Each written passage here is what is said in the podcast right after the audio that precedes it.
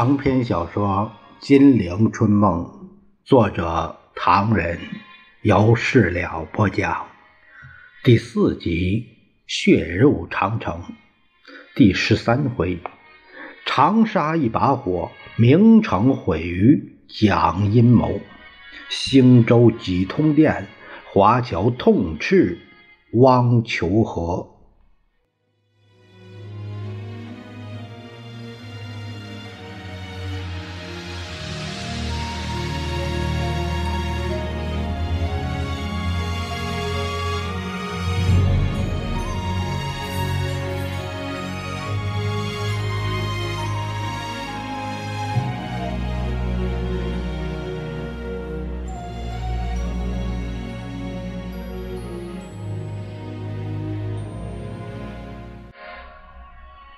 湖南老乡的爱国热情是有名的。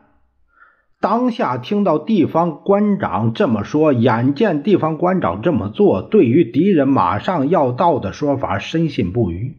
对于这种焦土抗战的做法，没办法表示意见，无法考虑救火，相率留息。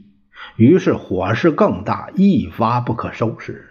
可叹这场火足足烧了两天，中间有一对日本飞机侵入市空，企图投弹。一见这情况，日本空机在惊诧之余，笑得连嘴儿都合不上了。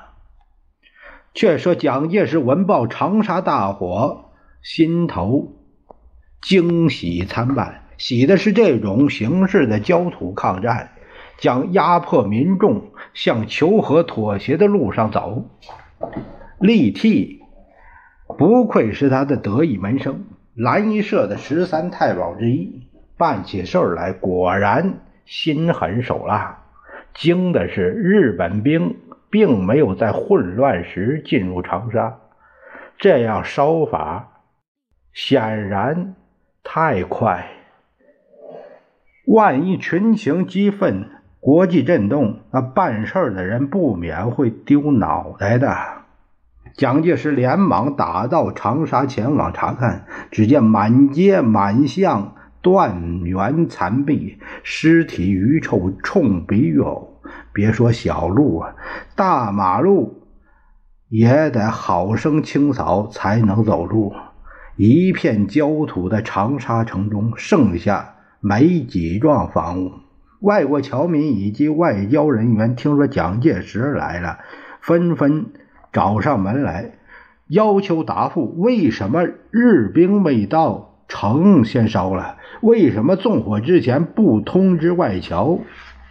蒋介石自知理亏，除了咬咬牙，下令查究，将立替、徐坤。文仲甫等人交付军法审判外，还举办了一个茶会，邀请长沙劫后外侨到来当面道歉。但侍从室却碰了难题，名为茶会，连茶沫都采不到，因为任何店铺都已经烧光了。亏得住在乡间的教会中人保有一些茶叶，才把这个困难解决。茶会中，各洋人纷纷诉说：“蒋先生，你们这个玩笑开的实在是太大了。伤兵医院没人管，伤兵们在地上乱爬惨叫，抱住看护小姐不肯放，有几位看护就这样被活活烧死，有几位小姐头发烧光。那些伤兵。”一面被烧，一面惨嚎：“上帝啊，那声音！”蒋先生，老百姓太惨了，他们向东跑有火，向西逃火向他扑来；向南逃一片火海，向北火海一片。蒋先生，周恩来是政府大员，连他都没接到通知。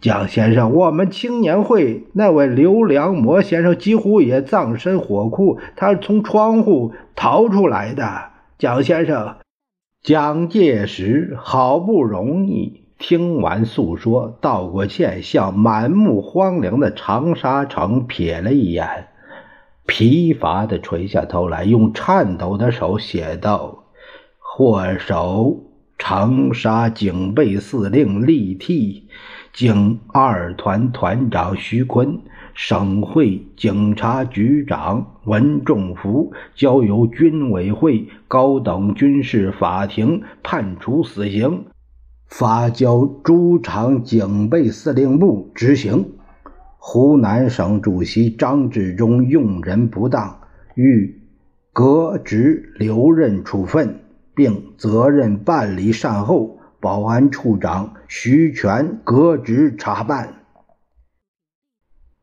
梁替，这次怪不了我，没办法了。蒋介石喃喃自语。却说蒋介石为了和平谈判，等待英国大使卡尔长沙会面，一时也不想去重庆。可是长沙已是一片焦土，没办法居住，只得将总部迁到了衡山。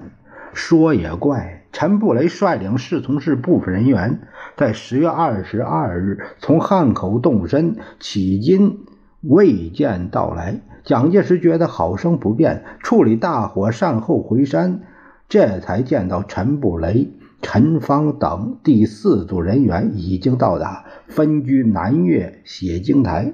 陈布雷一见蒋介石，问过长沙大火情形，就哭丧着脸报告航船途中遭遇空袭，死伤多人，自己也几乎送命的经过。蒋介石皱着眉头，听完诉完，他开口说。你来了，好极了。接着要他草拟了几个文告，口授要点，问道：“长沙大火之后，汪精卫在重庆广播，听见了吗？”“听见了。”他弦外之音，一乎在攻击这个焦土政策，对抗战妄似讥评。蒋介石眼珠一转，制止道：“我对他的广播不准备有所表示，你也别管。”英国卡尔大使没几天便要同我在长沙会谈，到那时候是何时战就有数了。不过自从武汉失守后，近卫首相发表了第三次对华声明，用善邻友好、共同防共、经济提携三个原则逼我摊牌，而且后面还有一句语重心长的话，叫做要求中国以建立东亚新秩序之一分子之立场。执行其一分子之义务，布雷，你明白这话分量不轻。但是东亚新秩序五个大字，其中就包括了中国内地驻兵权、解除抗日武装、日满之经济单元等等条件。啊，陈布雷插嘴，万万使不得！如果接受，我们会吃亏的。是啊。蒋介石点点头，近卫也看到这一点，知道我因为本身利益、国际关系和国内共产党的牵制，急切间还不能同他们合作，因此近卫又在幕后特别画龙点睛，说明若另有其他人员从事更生之建树、秩序之维持，的帝国已不是拒绝。我明白了。陈布雷透了口气，委座，所以对汪精卫的广播不表示意见，原因在此。蒋介石咧嘴笑了：“你猜的对。”他立刻又把脸绷住了。布雷，今后的局势很微妙，我们不能随便开口。不过你当然明白，我不会随便行事，当众出手的。陈布雷思索了一阵儿，让窗外战地妇女服务团的歌声远去，然后问：“不过，布雷引以为忧的汪先生的言论早已引起很多人的不满。广州沦陷以后，戴局长的手下还找到汪先生的通敌证据，所以委座如果同汪先生说法同做法一样，不是不是太……”太，太，蒋介石纵声大笑，哈哈，布雷真是个好好先生，我几时变成阿木林大傻瓜了？赵明怎么说怎么做，当然由他自己负责。我顶多给他个不理不睬便行了。接着若有所忧，怔怔的望着一片峰峦，他叹了一口气。今天的局势真使我想起当年上海的交易所来。一方面，这笔贷非抛不可，这笔生意非交割不可。亚西比，可是对方非杀价不可。他踱了几步，布雷禁卫这个广播明明是杀我的价。他知道我们接连失利，若要和平，非要抬高价格不可。蒋介石摊着双手：“你当然明白，我们不妨减价，可以，可以减价，不能大减价，不。”简直连打九五折都不行，否则共产党就会哇啦哇啦说我向日本投降，那我吃不消了。陈布雷无可奈何的附和：“一点不错。今次的关键不在东京，而在延安。延安对抗战如果不那么起劲儿，问题就非常简单哦。我真不敢想啊。”蒋介石打了哈欠。二十五那天，我在这里召开军事会议，会议是开给卡尔大使、陶德曼大使以及近卫文魔他们听的，意思让他们看看，姓蒋的除了进行和谈，还在准备打下去。不过，万一会上有人提出使我难堪的问题，那事实上。蒋介石的预料倒没有落空。南越军事会议中，有人大声疾呼：“这个仗是要打下去的，只有打下去才有生路。”现在谁都知道汪精卫通敌有据，请问为什么不把他扣起来，还让他在重庆乱说一通？蒋介石在鼓噪声中冷冷的答：“目前局势混乱，闲话很多，不可轻信。”有人说汪副总裁通敌有据，要拿实据来说明。现在还在重庆，怎么能说上通敌？如果真有此事，将来再处分不迟。挡了一阵，又来一关，有人大声问：“最近几个月局势非常沉闷，外面谣言纷纷，相信大家都听到了。不过问题的中心似乎在于延安主张抗战到底，所以毛泽东先生接二连三发表了。”论持久战，哎，论新阶段，日本人恨死他们了。四天以前，一连两日轰炸延安，炸死了百多名老百姓。另一方面，有人说，在我们阵营里，有人主张妥协投降，以汪先生为代表。现在他，蒋介石实在听不下去了，他赶紧急着说：“抗日，抵抗日军是我下的命令，是我在领导作战。”难道我也会这样想、这样做吗？会场上顿时鸦雀无声。现在不是空口说白话的时候，现在是例行的时候。你们难道不相信我吗？会场上人没人敢开口。南越军事会议草草收场。蒋介石气恼地对陈布雷说。看这个情形，战争还不能结束。共产党极力主张抗战，不去管它。在我们内部，有些高级将领对抗战不肯罢休，使我更加为难。后天去长沙会晤卡尔大使，难道不会有干干脆脆的结果？你也不必跟我去了。哎，还是去一趟吧，多个人看看也好。不。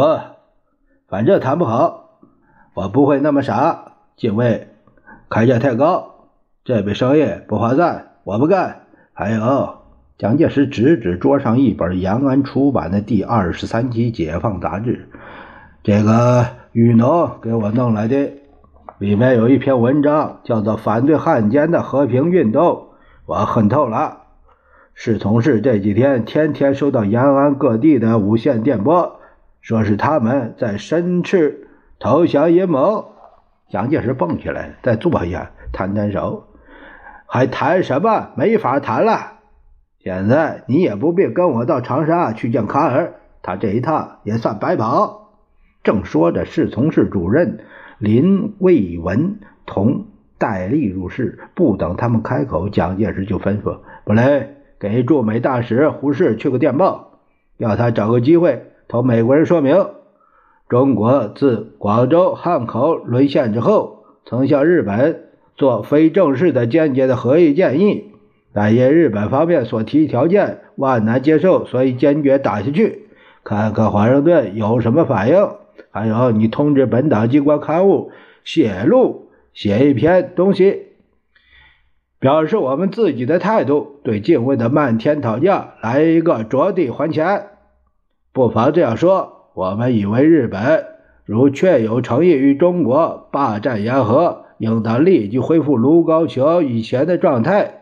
蒋介石沉吟了一阵，呃，对于对于赵明，我也不希望自己人去打击他，所以文中不妨再说，某些人且趁机扩大反汪运动，来打击中国国民党一部分最忠实勇敢的同志，并且还可以这么说，某些人的阴谋已经中央觉知阻止了。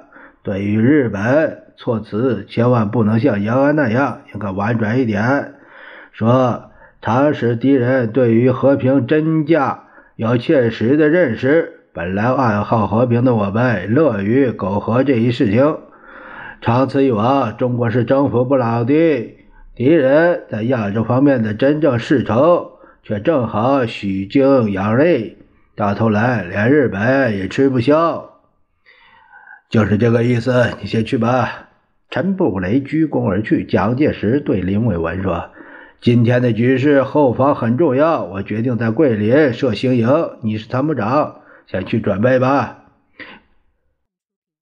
还有，你派周福海到昆明走一趟，看看龙云那边情形怎么样。我想福海为人精灵，是可以完成任务的。呃，有事吗？他转脸。”问戴笠，报告委座一个消息：讨厌的那个范祝先老头已经给日本人杀了。那就蒋介石透了口气：“一刀，目前局势微妙，任何事情都该干净利落，不要留下画饼才好，否则我就烦死了。”领袖放心，这件事也不是雨农设计的。十一月二十六日那天，日本兵扫荡鲁西北，沈鸿烈就来了个借刀杀人，范祝先就垮了。沉默了一阵之后，蒋介石说：“一刀，我曾讲过一句话，叫做在抗日战争中削弱共产党力量五分之二，还记得吧？那是领袖的金玉良言，卑职。”怎么能忘呢？记得那句话是民国二十六年七月间，领袖在庐山海会寺训练班上指示的。记性不错，呵呵，还能记得。重庆的海陆空统一检查处已经成立，当然懂得我设立这个机构的意思。你是负责人，可不得光抓这个福利圈，忘记了真正的任务。粉身碎骨也要把各地的检查站办好。只要发现任何嫌疑的男女老少，不管三七二十一，抓了当奸党办了。蒋介石默默的点头。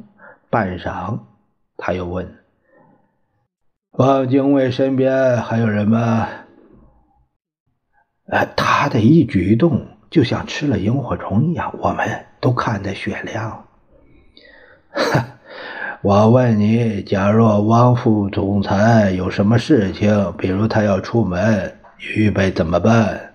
那那戴笠心中盘算着，如果蒋汪二人交恶，杀汪如探囊取物，绝不可能有此一问。于是放胆说：“呀，在没有接到领袖手谕之前，就不管他。”蒋介石不作声，表。示嘉许他的回答，但戴笠却发问：“那对他家眷也一样处理吗？”蒋介石跺了跺脚：“你这样糊涂，啊，本人都不管家眷算什么？”戴笠提醒了：“报告领袖，家眷有家眷的妙，我不要他的人质。”蒋介石起立，伸腰打哈欠。呃，就这样吧。还有，你同魏文联系一下，桂林成立行营，我派他任参谋长，名义上辅助白建生处理粤桂军事，实际如何多注意点儿。至于侍从室第一主任，我决定派办公厅主任贺桂岩兼任。布雷同你先去桂林准备，我同卡尔大使见过面就到桂林。且说，正当蒋介石为核战问题大伤脑筋之际，老远从南洋群岛发来一片正义之声。广大的华侨们也在斥责汉奸论调，主张坚决抗战。这时，蒋介石的妥协算盘是更加难拨。华侨的先辈们当年因为国家贫弱、民不聊生，不得不背井离乡、远走他方。但是因为华侨勤劳勇敢。在世界各地，尤其是南洋一带，成家立业、安身立命。就因为这样，华侨怀念故乡、热爱祖国的心情，委实非常热烈。等到京西日本军阀侵入祖国，南洋八百万华侨便成立了南洋各属的华侨筹赈祖国难民会，展开捐书工作。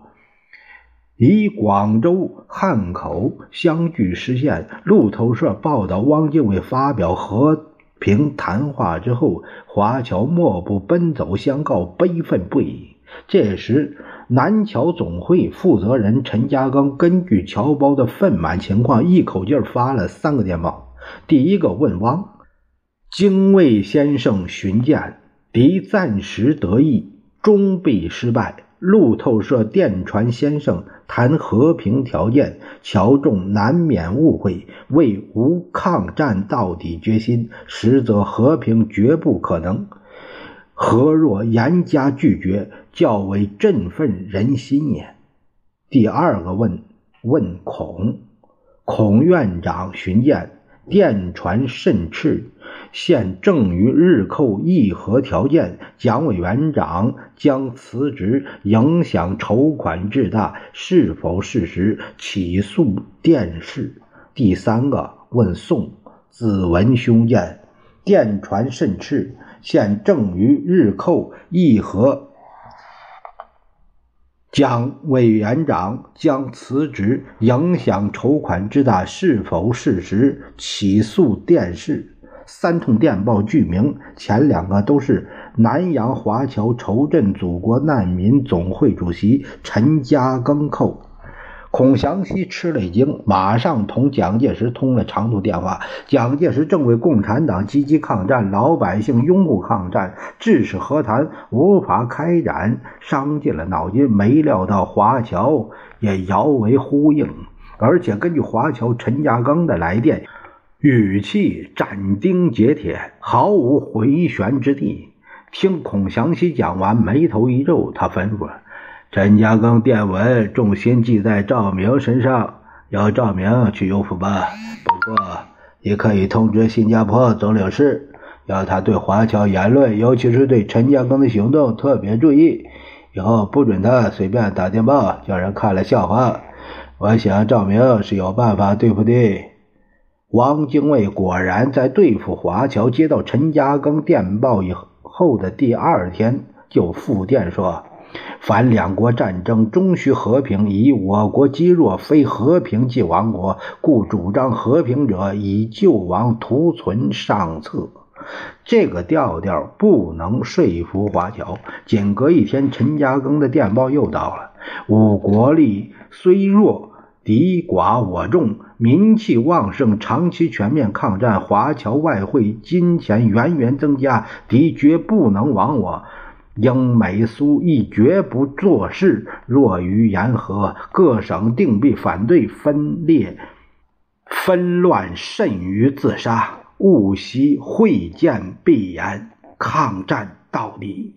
汪精卫一看大急，连忙再回个电报，仰殿颂息，深感先生主持正义，爱护友谊之圣意。中国为抵抗侵略而战，故对外向无拒绝和平之表示。去岁北京会议主张调停，中国接受而日本拒绝。国联遂决定对于日本实行第十六条经济制裁。凡此皆证明日本为容首，中国为抵抗侵略，故能博世界之同情与援助。该抵抗侵略与。不拒绝和平，并非矛盾，实乃一贯。和平条件如无害于中国之独立生存，何必拒绝？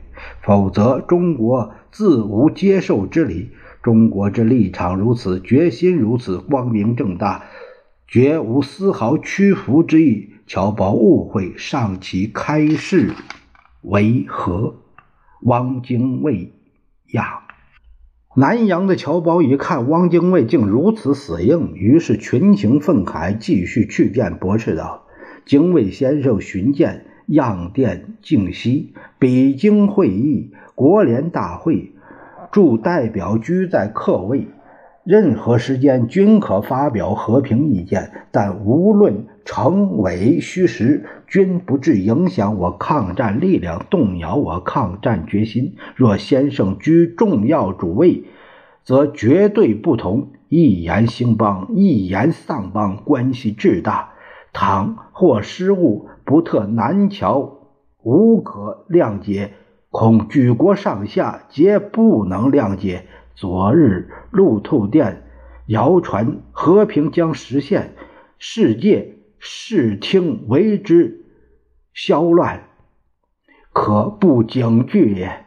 万望接纳老友忠告，严度妥协之门。公私幸甚。南洋华侨筹赈祖国难民总会陈家庚口有。汪精卫收到电报，大叫讨厌，可是又不能不变。尚未提笔，第二天，陈嘉庚的另一长电又到。